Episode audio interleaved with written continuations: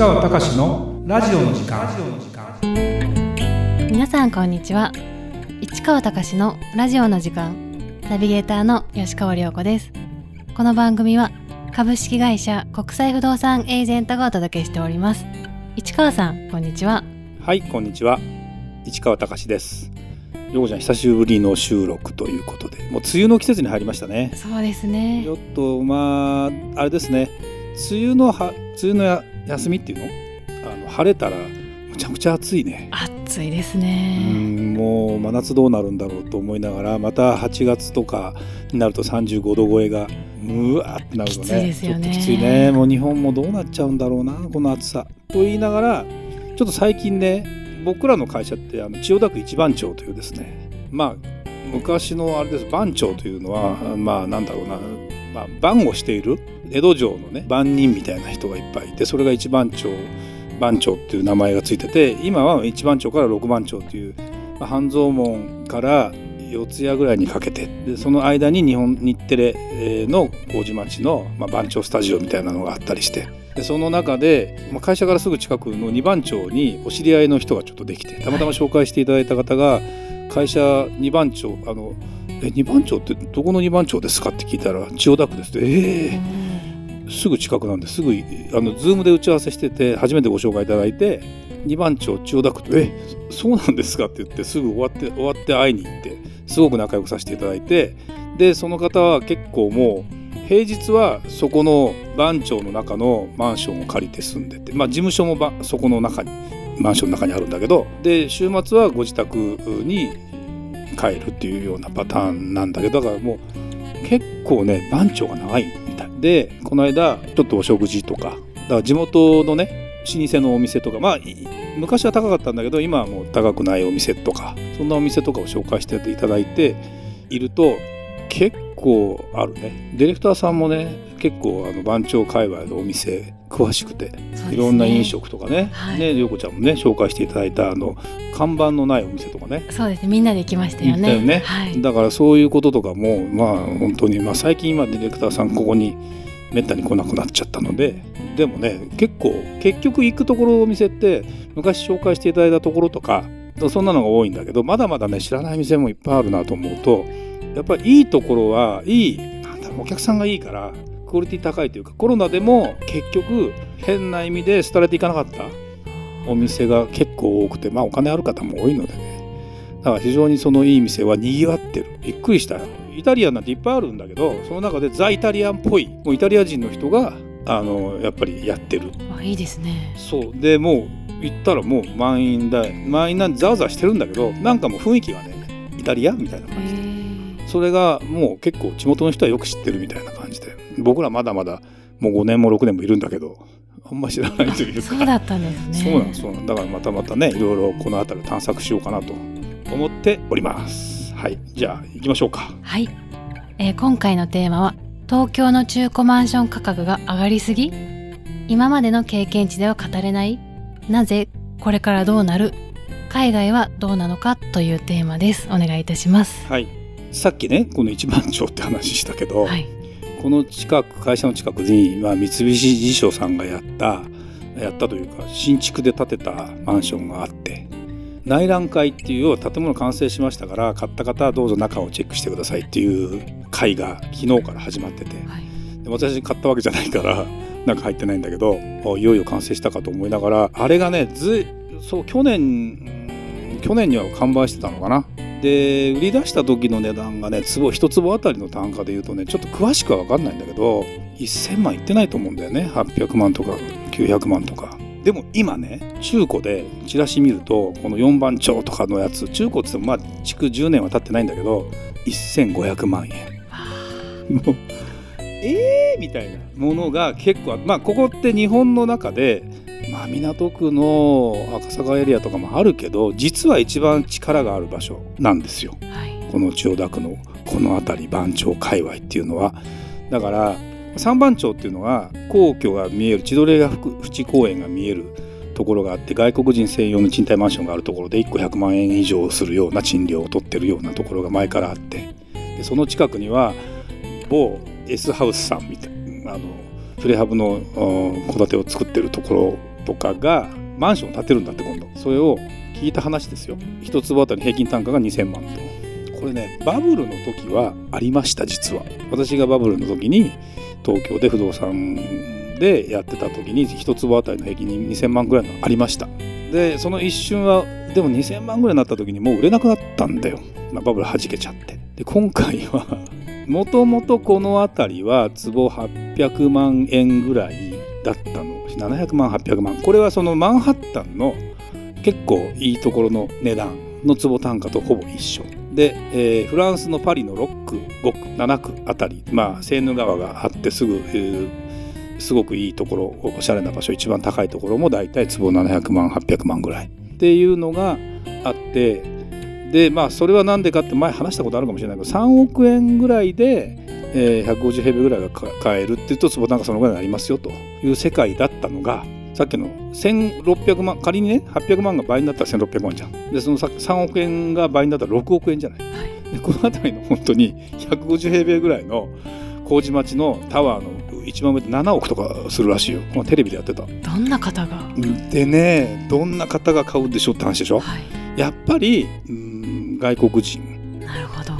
ですよおそらくあの全部じゃないよ。もちろん日本の中で、えー、お金を持ってる方が買うケースもあります。ただそうですね。わざわざ地元にいる人が7億も8億も出すかっていうとあんまりなくてやっぱ地方で東京欲しいなと思ってる方がそのぐらいの値段で買うパターンもある。だけどやっぱり円安で日本のあの不動産ってまだ安いじゃんっていうふうに円安になった瞬間にさっきの坪単その為替があるから同じ単価でも円が安くなればガッと下がって見えるわけよ。だから1600万と言っても2割安くなれば1200万とか1300万とかねそんな感じじゃないですか。でやっぱり円安になるとね一気に2割ぐらい円安になるとさっき言った倍になっても2割戻るから3割増しぐらいみたいなあのあ1.5そうね。6割増しぐらいっていうふうになるのでやっぱり外国人が多分買い始めている。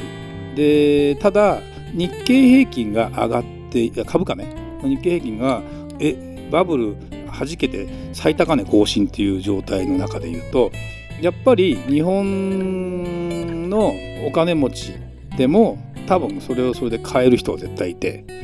でやっぱりねこういうムードになるとあのいいところを買おう買おうっていう話はあるのでそのグロスが伸びるともちろんまあなんだろうな5億10億とかになるとなかなか日本人がパサって買っていくっていうのはあんまりないのかもしれないけど坪単価が1000万超えてくるっていうのは普通にあるかもしれない。1億2億だったら買いましょう。だって普通のマンションが1億超えてくるんだよ。坪500万で超えてくるんだから。そうですよね、うん、で香港まあ今の香港がちょっとどのくらいになってるかレベルか分かんないけど香港だったら坪1500万ぐらい普通平均だったわけ見に行った時。だからもうねお金がある人にとってみればだから東京何が言いたいかと東京に関してはね、まあ、もう完全世界都市になったよね。で治安がやっぱりねこういうその日本という国がなんだかんだ言いながらそれはいざ有事が起きた時どうするんだ自衛隊の問題とかどうするんだとか言われてるけどやっぱり日本人の信頼感っていうのはあって日本という国自体があの治安面も含めてね安心だっていうことなんかもあるのでやっぱり日本で買っとこうっていう話についてはあるよね。でその中で言うと東京一人勝ちなんですよ。なんだけどじゃあ東京といってどこですかというイメージの時に中央の千代田区のこの辺りに見ればよくわかる。で港区のいいところにいればわかる。千代田港、まあ、中央渋谷のその辺りのいいところの、まあ、都心5区ぐらいと呼ばれてるところはいい。だけど今その波及で例えば中野中野でも坪600万ぐらいになってるとかっていうのが起きててで浦和埼玉の浦和坪400万が出始めましたっていうふうに言うと、まあ、でもその中の例えば浦和の駅前の一等地の高砂って場所とかでいいとこだったらその相対的に坪400っていうのもあり得ると思うけどもう一気にねパイの数が違うんだよね。東京だと100人いても浦和でその400万を許容できる人が何人いますかって言った瞬間に10分の1以下になる。もっとかな。っていうあたりになってくるのでだから東京だけがすごくなっていくっていうふうに。だから今までの経験値では語れないかっていうと語れません。東京だけ見てると。でもあの海外の本当の一等地的な評価をしてもらえたらそれなりにまだまだ評価されるだけど東京でも場所によって実は全然もう倍ぐらい倍じゃないな3倍とか場合によっちゃ4倍とかいうような形で、まあ、マンション価格っていうのは上がっててで、まあ、これからどうなるってことに関して言うと 僕からするとやっぱ金利が上がったり株価が下がったら下がりますよ。なんだけど一等地の本当にいい場所の価格あの不動産っていうのはまあなんだろう老媒売りしなければみんな下がらないんだ値段は。出てこない。一回買った人が持ちこたえるっていうか変な話持ち持ちこたえさえすればなんてことはないわけ。でそうやってまあまあなんだろう正確正確に言うとインフレに耐えられますかっていう世界なんだけどもそれでやっていけるような都市にもうランクアップすればもうそのままになってしまう可能性もあるのでやっぱね、まあ、大阪の人と話してても思うけど東京と大阪のそのパイの数さっきの10分の1とかっていう話もしたけど埼玉と東京の話ね、はい。だけど大阪と東京でもなんか 10, 10分の1ぐらいの感覚かな。あそんな違いが。違う。あのなかなかその東京も価格上がってますっても大阪の人に言ってもなかなかそれが分かんないと伝わらないというか。だから非常にそういう話になると。でただそのやっぱり経済って循環だから全体的には最終的にはまた東京のいいところは生き残っていくし上がっていくはずなんだけどその前に、まあ、クラッシュが起きるかいわゆるうんまたバブル崩壊リーマンショックの何とかショックってのが起きるかどうかはまた別としてついていけないところは絶対下がっていくはず。だから、まあ、別にその何を買っとけばいいってことに関して考えると今はとにかく場所のいいところのやつで少しあのすごく高くないやつとかを買っとけばそんなに心配はない。まあなかなか出てこないかもしれない。ものすごく高いのを買うんだったらもう分かった上で、まあお金いいよと、その1億2億仮にこうね、下がってもと言った人が結局はラッキーみたいな。1億2億下がってもいいよって人が2億3億上がるというパターンは世界中見ててもよくあるので、まあそうなるんかなというふうに思うと、まあ一般の人は無理だよね。そうですよねうん、だから、や山手線山手線クラブってやってるじゃないですか。はい。で物件探しが今難航してますと。本当に物件ってあの探すのが大変になってくるね。でもそういう時って買いたい人が増えてきてというような流れになるのでだからその時にどこを許容範囲として買ってきますかっていう話になっていくんだけどあんまりやっぱ郊外の方に行くと思惑とはちょっと違った形になるのでそこら辺は見極めた上で判断していった方がいいんじゃないかなという気はすごくします。だから僕の結論はもうもうダメだし東京下がるんじゃないっていう話についてはそんなことはないとは思うけど景気が良くてイケイケでなんか値段も上がってる時は3割4割のお客さんだから1.5倍ぐらいのお客さんになると一気に不動産ってガッと上がった感になってそれが一気にその7掛け6掛けになるとなんかもう全然動かないじゃんって感じになるんですよ。実際はそんなあの需要がに例えば8割減りましたなんてことはほぼなくて。だって実際不動産ってさ住むために買うとか別に投資目的なんて人よりは実際にそれで活動してる人が売ったり買ったりするのでそんなねそんな大幅にぶれるわけない。だけどその3割4割ぐらいだから70 60%ぐらいはあんまり変わらないんだけど残りの40%がなくなるか増えるだけでこれ80%分増えるんです実は。1, 1が基準だとしたら1点。例えば4いきます。で減ったら610いきます。だからやっぱ半分になりました。倍になりましたぐらいの感覚になるので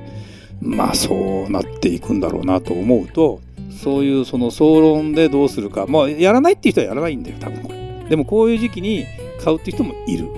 でもあんまり考えなくて買っといた人がやっぱり上がったねみたいなパターンもある。となると買えるんだったらお金にしとくよりは不動産にしといた方がいいんじゃないのっていう世界はもうあるよね。なるほどうん、という気はします。だけど、まあ一般的な話じゃないです。もう億単位の話だから。1億持ってますか、2億持ってますか、3億持ってますか。3億持ってますか、じゃあ無理だね。10億。まあ持ってるかどうかは別に自分のお金として引っ張れますかっていう世界10億以上あるんだったら3億ぐらい買いましょうとかそんな世界かもしれないね怖いね不動産、まあ、すごいねでもねそんなことをやってると、うん、でも何もしなくてもそれをやってるだけで資産が作れる企業もそうなんだけどということを考えるとなかなか不動産もまあやっぱり面白いよね。そうですね。はいありがとうございました。それではまた次回お会いしましょう。